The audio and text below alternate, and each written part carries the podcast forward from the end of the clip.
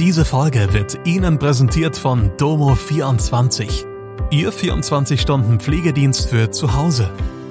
Heute noch die Unterstützung finden, die Ihre Liebsten im Pflegealltag benötigen. Besuchen Sie uns gleich unter www.domo24h.de.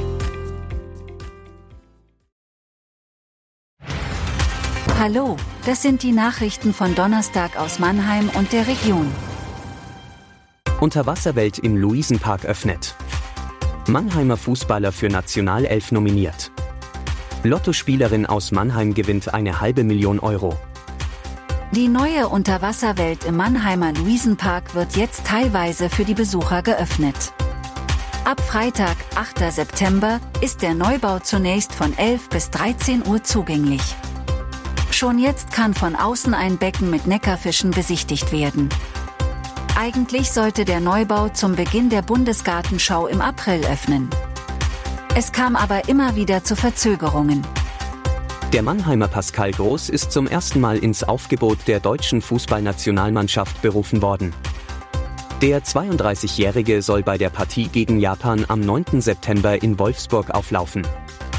Drei Tage später tritt Groß dann gegen Frankreich an. Groß spielt seit sechs Jahren für den englischen Erstligisten Brighton and Hove Albion und stammt aus der Jugend des VfL Neckarau. Eine Lottospielerin aus Mannheim hat bei der Ziehung am Mittwoch fast eine halbe Million Euro abgeräumt. Das teilte Lotto Baden-Württemberg am Donnerstag mit. Die Gewinnerin tippte die Zahlen 23, 32, 42, 43, 46 und 48 richtig.